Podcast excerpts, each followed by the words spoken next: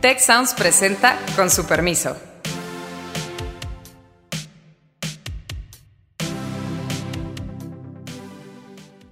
Con su permiso y con mucho gusto, soy Alejandro Poiré y tenemos en esta ocasión un episodio un poquito más breve de nuestro podcast. Eh, me acompaña en esta ocasión Moisés Naim. Hoy, la enorme mayoría de la población no ha vivido, y lo decías tú hace un momento, no ha vivido los autoritarismos, no ha vivido los regímenes de la certeza. Y lo que sí está claro es que también daría la impresión que nuestras democracias no están dando los resultados correctos. Hay países que a pesar de ser corruptos crecen y América Latina no crece ni con corrupción ni sin corrupción. Estamos acá en el campus Monterrey del Tecnológico con mucho gusto de tener una conversación con eh, Moisés, que es una figura que seguramente usted eh, ubica y recuerda e identifica muy bien, uno de los eh, intelectuales globales más influyentes de las últimas décadas, particularmente para nuestro hemisferio, pero realmente para todo el mundo. Por ahí ha de haber leído usted su, libro, un bestseller del New York Times, El fin del poder, donde de alguna manera ya hace algunos años nos alertaba de cosas que estamos todavía viviendo incipientemente y además le recomiendo que busque su novela que es eh, Dos espías en Caracas, eh, que tiene que ver con globalización, con populismo, con espionaje y que lo busque también en Efecto Naim, que es eh, también un segmento en el cual nos explica cosas que ocurren cotidianamente o en su columna en El País. Gracias Alejandro, encantado de estar aquí con ustedes. Muchísimas gracias, Moisés. creo que vivimos en un entorno de muchas preguntas y de pocas certezas. Y hemos tenido algunos diálogos eh, aquí en el, en el tecnológico, con los estudiantes, con distintos públicos. Y una de las cosas que a mí me ha llamado la atención, y quería empezar por ahí, es que hay una enorme ansiedad de los distintos públicos con la incertidumbre. Nos angustia la incertidumbre, queremos certezas, queremos respuestas claras, ya sea valores religiosos, ya sea reinterpretaciones sencillas. Eh, y creo que en parte los populismos y los regímenes autoritarios que vemos en muchos lugares del mundo abrevan de esta ansiedad, ¿no? ¿Cómo ves esto? Eso es un análisis absolutamente correcto. Eso es así. Es decir, todos nosotros, independientemente de nuestro nivel de ingreso educativo, preferencias ideológicas o ocupación, sentimos que hay grandes cambios en proceso, que están por ocurrir ya cosas muy grandes que nos van a afectar nuestra forma de vivir, nuestra familia, nuestro trabajo, nuestro país, la política, la libertad, la economía. Eh, sabemos que el cambio climático es importante y que viene y viene duro este, y que va a, cambiarnos la vida de mil maneras. Desde la quizás no poder seguir viviendo en la, en la ciudad o en la, en la casa en la que estamos, en lo que nos cambia los tiempos de que tardamos en llegar al trabajo o a movernos, en fin, eh, o, hace desaparecer nuestra industria o nuestro, nuestro trabajo. Luego está la inteligencia artificial, con todo lo que eso lleva, eso también va a tener cambios cataclísmicos este, en, en, nuestras vidas, algunos positivos y otros no tanto más todo lo que estamos viendo, lo que está ocurriendo en China, en Rusia, en Estados Unidos, en Europa, donde hay todo tipo de turbulencias, todo tipo, como tú dices, ¿no? De, de, cambios y incertidumbre. Entonces, la gente sabe que están por venir cosas grandes que están ocurriendo, que no las entienden, no se las han explicado. Eh, no hay mucho que explicar tampoco porque hay mucha ignorancia sobre el tema, pero eso es así. Ah, estamos viendo una época de incertidumbre y la gente no le gusta la incertidumbre. Y de alguna manera eh, el crecimiento de las democracias en los 70s, en los 80s, particularmente en los regímenes postsoviéticos, era el abrazar la incertidumbre. Es decir, ya sabemos cómo se siente la certeza de quién va a gobernar por siempre. Eh, no sabemos a qué mundo nos estamos eh, lanzando. Había mucha noción aspiracional de lo que significaba el capitalismo, la democracia, etcétera pero también estaba con ciertas incertidumbres. El tema es que hoy la enorme mayoría de la población no ha vivido, y lo decías tú hace un momento, no ha vivido los autoritarismos, no ha vivido los regímenes de la certeza. Y lo que sí está claro es que también daría la impresión que nuestras democracias no están dando los resultados correctos. Ambas cosas son ciertas. En estos momentos hay desilusión, dudas, escepticismo sobre la democracia. Y eso tiene que ver con lo que hemos hablado, de que una gran mayoría de las personas jóvenes no saben lo que es vivir en no democracia, en un autoritarismo.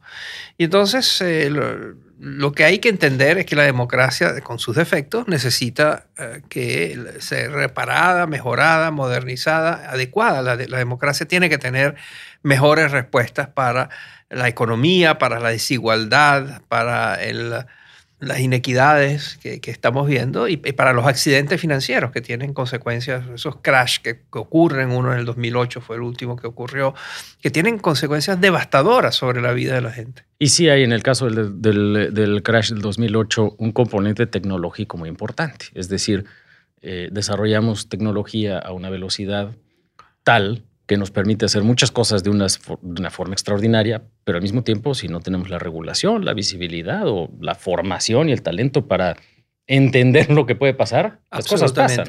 Y una área que no es suficientemente discutida, yo lo acabo de entrevistar eh, en mi programa de televisión a uno de los principales expertos del mundo sobre la revolución en el mundo de las células y de la genética. Lo que está pasando allí también es extraordinario. O sea, nosotros eh, vamos enrumbados a la posibilidad de, hacer seres humanos diseñados arbitrariamente o respondiendo a las preferencias de, personas. Em, eso abre, o sea, la, nueva genética, la nueva ciencia de, las, ah, de la biología y de las células este, abre oportunidades maravillosas, pero también nos, nos presenta dilemas morales, éticos y muy serios. Sociales incluso. Sociales. Porque primero eliges si tu hijo quieres o no que traiga un potencial de una enfermedad, al rato pues el color de los ojos, Así es. el color de la piel, si nos, y, puesto en manos, no, porque uno piensa que el padre o la madre van a ser benevolentes con ese hijo, en, el diseño del hijo.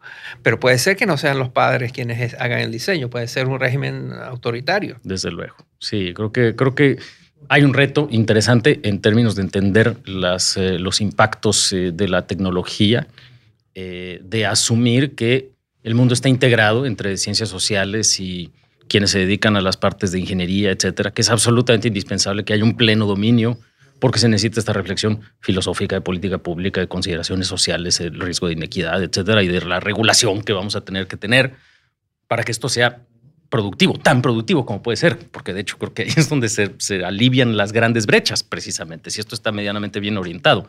Pero también creo que hay un reto, incluso previo, y me gustaría eh, pues dar un breve paseo por el mundo contigo, eh, Moisés, que creo que poca gente tiene esta visión global de lo que está ocurriendo, que es que los grandes íconos de la democracia, la libertad, eh, los derechos, etcétera, están en crisis.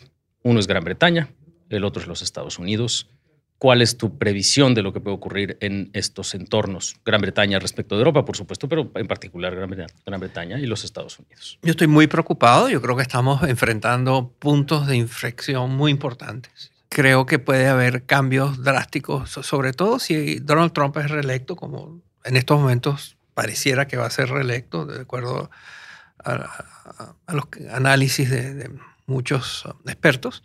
Eh, creo que un segundo gobierno de Donald Trump sería una amenaza grave a, muchas cosas, a muchas instituciones, a muchas formas de hacer las cosas. Estados Unidos era un país donde si había algo tóxico, inaceptable, repudiado, etcétera, era decir mentiras. Centenares o de decenas, decir, centenares de políticos perdieron su carrera por haber sido descubiertos con una mentira. Y resulta que Donald Trump ha tenido, ha, dicho más de 15 mil mentiras desde que es presidente, según los cálculos del Washington Post.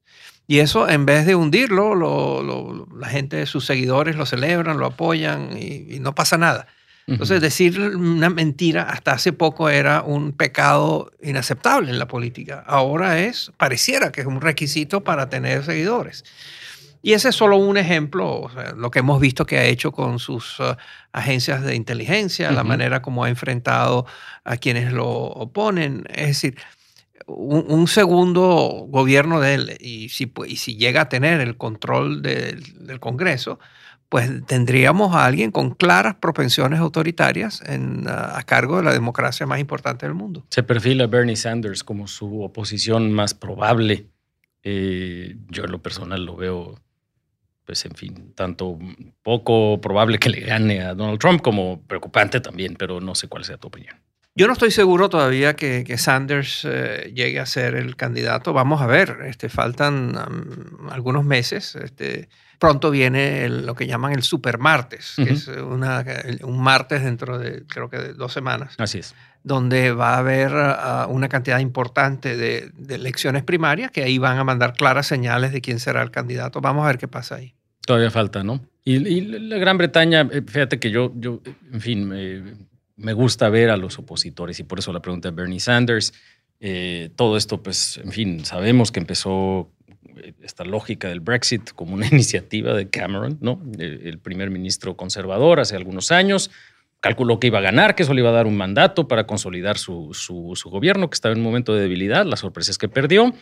Eh, y finalmente llegó Boris Johnson, de los principales animadores iniciales del Brexit famoso, y ha logrado eh, sumar los votos, armar la coalición, negociar el pacto con Bruselas eh, y consolidar este, este proyecto que da vuelta atrás a un proyecto de quizá cuatro décadas, quizá más, dependiendo de cómo contemos, eh, de integración particularmente de, Europa con Gran Bretaña. Y en esa medida, pues es un golpe al futuro de la globalización, pero quizá exagero. Atempérame, Moisés. Sí, bueno, Boris Johnson se va a enfrentar ni más ni menos que al Parlamento inglés donde le va a ser difícil. O sea, Boris Johnson es un personaje que despierta mucha desconfianza. Él eh, es conocido también por, por decir mentiras. Así es. Es otro perfil de, esa él, él, inclusive siendo reportero, este, entre los colegas era famoso por, porque mentía, hacía trampas, este, etc. Entonces estamos en lo mismo. Vamos a ver qué sucede. Pero no hay duda que Europa sin, sin el Reino Unido es menos Europa. Sudamérica, eh, Moisés, eh, Chile con muchos problemas, Colombia en un proceso complicado, Brasil ni se diga, eh, con un populismo de derecha, y pues Venezuela todavía lejos de lo que pareciera ser un, espacio más prometedor para la democracia. Todo eso es cierto, es un continente que, sufre de, de, muchas de estas deficiencias y déficits. El, uno de los déficits más importantes, que de, paso es la causa de muchas de estas ah, ah, cosas, es el bajo crecimiento económico. Sencillamente América Latina tiene una tara económica, no crece. Cuando crece mucho, crece 4% y después el año siguiente cae. Eh, y bueno, y hay países del mundo que crecen a, 6, al 8, a, doble dígito, China, India, países asiáticos en algunos momentos hasta algunos países africanos logran conseguir tasas de crecimiento grandes, elevadas. América Latina no. América Latina que está estancada, no se crean suficientes empleos, los salarios siguen rezagados, el sector público, por como no hay crecimiento, no hay eh, impuestos suficientes para cubrir los costos de operación, eso deteriora el sector público y su capacidad operativa, deteriora su capacidad para llevar a cabo políticas sociales que protejan a los segmentos más vulnerados, las madres, los bebés, los ancianos.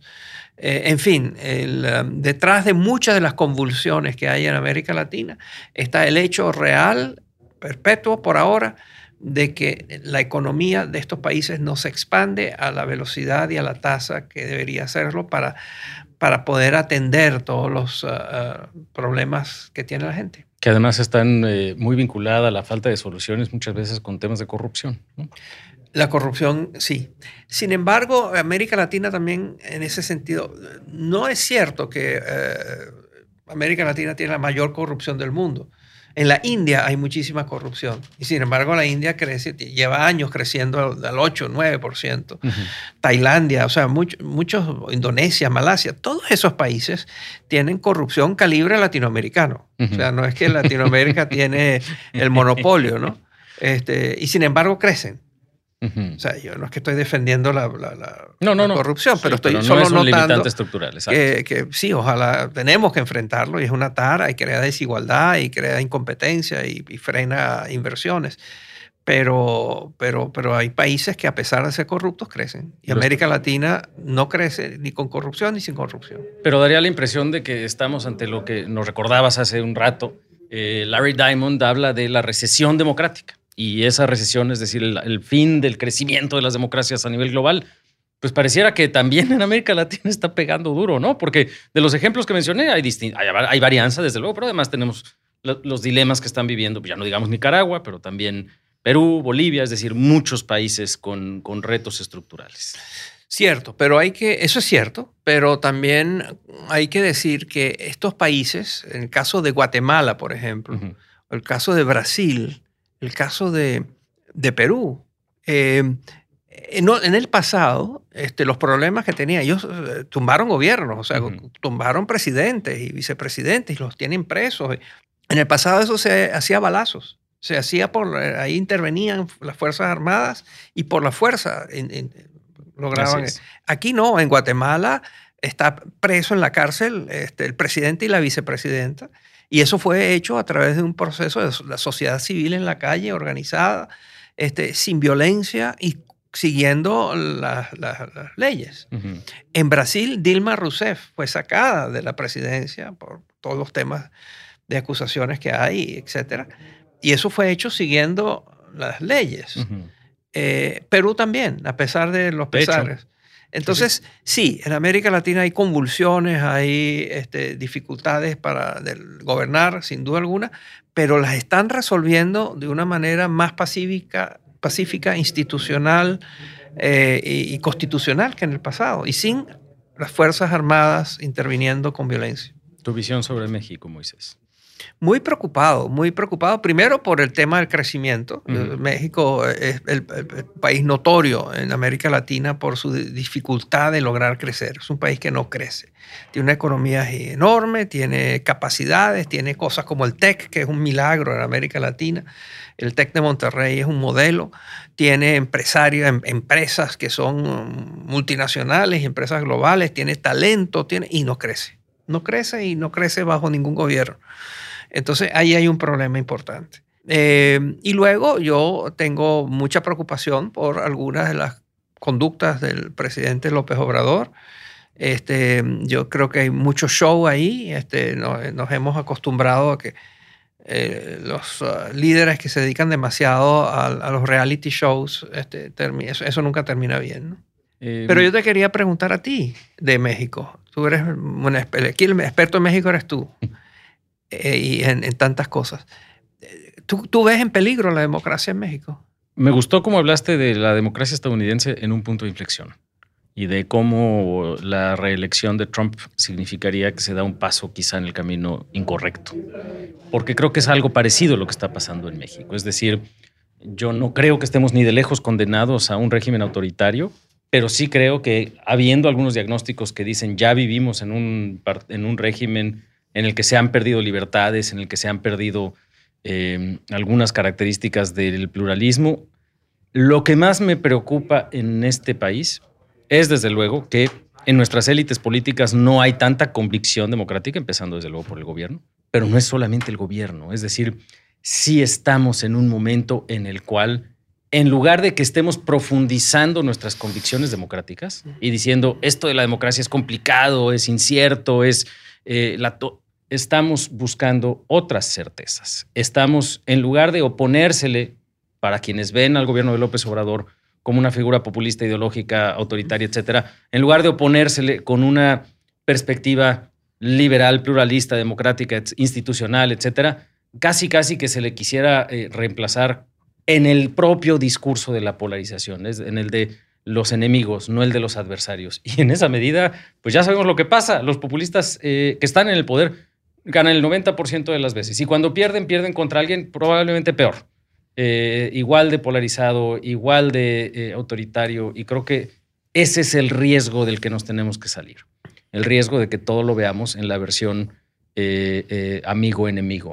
Pero si alguien que nos está oyendo te cree y queda muy preocupado o preocupada, ¿qué debería hacer? Pues además de seguir escuchando con su permiso, eh, y de sintonizar Efecto Naim, em, creo, que, creo que hay que participar y creo que hay que vincularse. Tú mencionaste en alguna de tus conferencias acá en el TEC de Monterrey que hay que dejar de ser habitantes para convertirnos en ciudadanos. Y esa es, eh, creo que, la, la variable esencial que reconozcamos que todas las personas, independientemente de nuestra ocupación, nuestro nivel de ingreso, nuestro nivel de educación, etcétera, tenemos una responsabilidad compartida por el entorno de lo público. Y eso quiere decir, pues, enterarnos. Por eso hacía la broma del podcast, pero no es tan broma.